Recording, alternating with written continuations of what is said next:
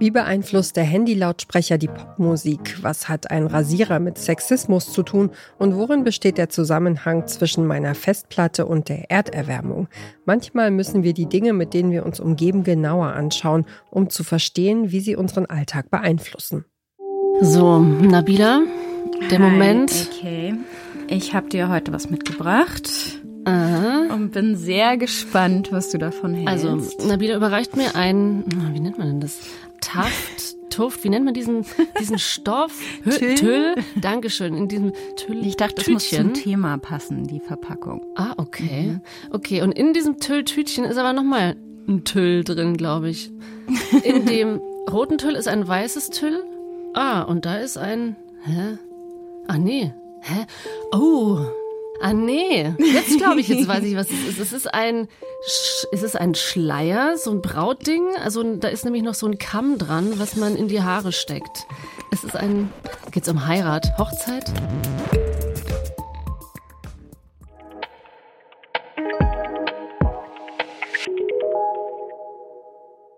Das ist die Podcast-Host Ann-Kathrin Mittelstraß im Gespräch mit der Reporterin Nabila Abdelaziz. Ihr hört den Podcast-Podcast von Detektor FM und wir empfehlen euch heute Die Sache ist die von Bayern 2.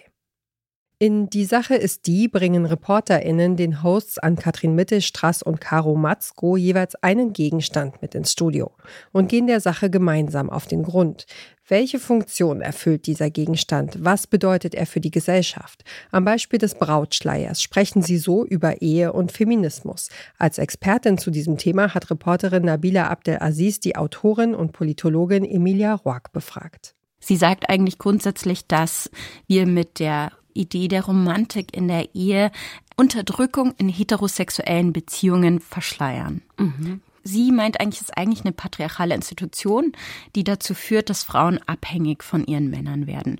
Und dass wir aber natürlich die Idee des Heiratens als einen Traum verkaufen, den jeder haben sollte und den vor allem Frauen haben sollten. Man trägt ein schönes Kleid, man hat eine schöne Feier und so wird uns etwas verkauft als schöner Traum, was eigentlich, würde sie sagen, eher ein patriarchaler Albtraum ist. Gleichzeitig diskriminiert die Ehe einfach Beziehungen, die von Menschen, die einfach nicht heiraten wollen. Also stell dir vor, dein Partner liegt im Krankenhaus. Du hast keinen Anspruch auf Auskunft. Oder dein Partner stirbt. Du bist nicht erbberechtigt.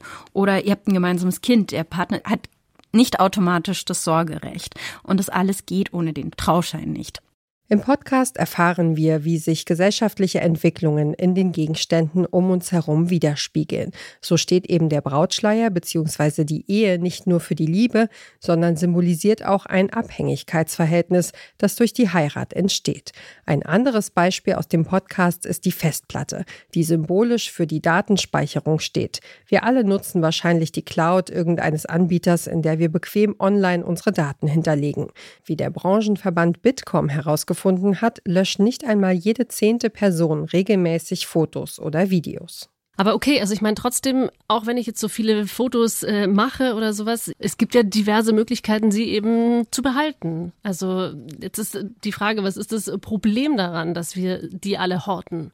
Das Problem ist die Energie, die für die Speicherung in den Rechenzentren benötigt wird. Und zwar nicht nur der Strom, der tagtäglich für den Betrieb verbraucht wird, also die Kühlung der Geräte zum Beispiel, sondern auch die Energie, die aufgewendet wurde, um das Rechenzentrum zu bauen.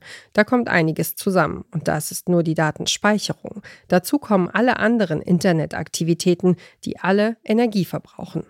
Also es gibt äh, innerhalb von einer Minute zum Beispiel 5000 Downloads auf TikTok oder 69 Millionen Messages werden über WhatsApp und Facebook, den Messenger, gesandt.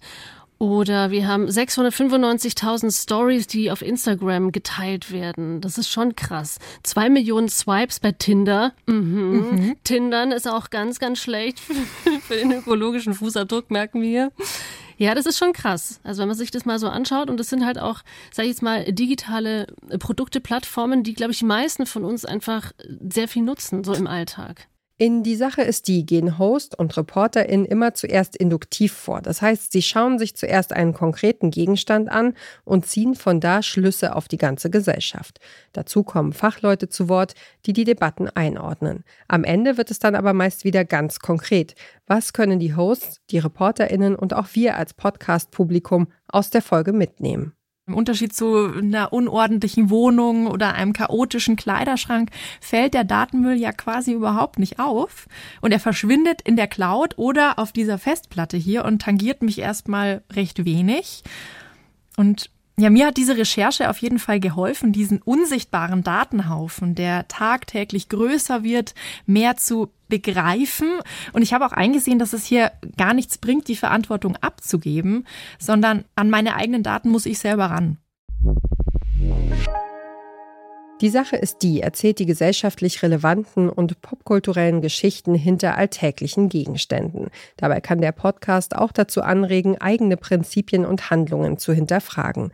Wie wäre es zum Beispiel, mal unser privates E-Mail-Postfach aufzuräumen? Die Sache ist die, ist eine Produktion vom Zündfunk auf Bayern 2. Neue Folgen erscheinen ab September wieder jeden zweiten Freitag. Und wer diesen Podcast hört, stöbert gerne auf fremden Dachböden nach alten Schätzen.